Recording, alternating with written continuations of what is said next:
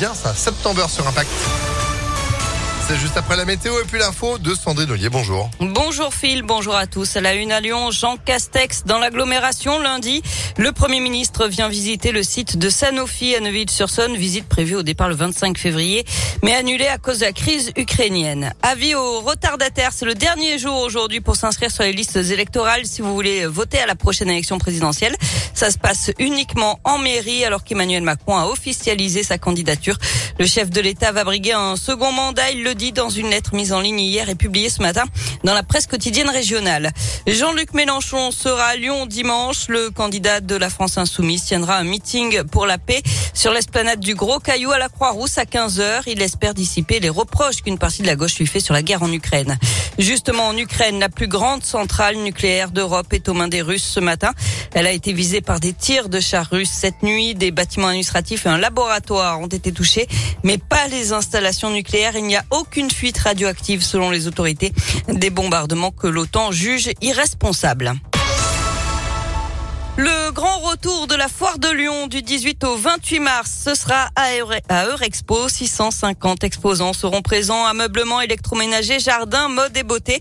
Les secteurs traditionnels seront bien sûr représentés. Il y aura aussi une importante partie dédiée à la gastronomie avec une centaine d'exposants. On notera aussi la présence du village de l'artisanat avec une soixantaine d'entreprises présentes.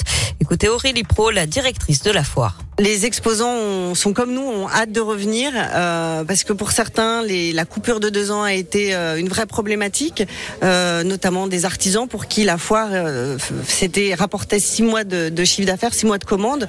Donc effectivement, on a des populations qui d'exposants de, qui ont vraiment souffert de la de l'arrêt des événements des différentes foires. Donc on sent une vraie une vraie attente, une vraie envie et de revoir du monde, de reparticiper à des événements parce qu'on en a a vraiment tous besoin après les deux ans qu'on vient de vivre. Et une nouveauté, Little Big Fair, la première édition, un village avec des créateurs locaux, éthiques et des objets fabriqués en France. Des livres dans les trams de Lyon, c'est à l'occasion de la fête du livre de Bron. 400 livres sont déposés dans les rames des trams T2 et T6 aujourd'hui. Au roman, recueil de nouvelles ou de poésie, les voyageurs pourront les feuilleter sur place, les emporter puis les échanger ou les transmettre à d'autres lecteurs.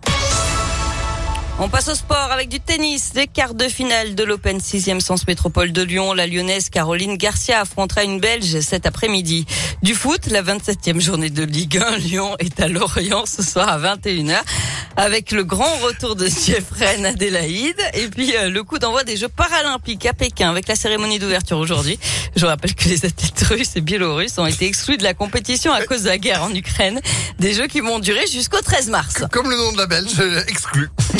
voilà. c'est-à-dire que depuis ce matin, 6 h évidemment, on en parle. Essayé. Voilà. Et depuis ce matin, la pauvre Sandrine, elle n'arrive pas à sortir le, le, le nom de, de cette, euh, ouais, cette joueuse belge. Et, et, donc, au bout d'un moment, avec contre une belge. contre une belge. Ah, ça va plus vite. Bon, voilà. voilà, très bien. Bah, elle se sera reconnue, on l'embrasse, bien sûr. Bon, vous êtes de retour à midi quand même. Oui. Allez, à tout à l'heure. 11h03, c'est la météo. Et c'est du beau temps.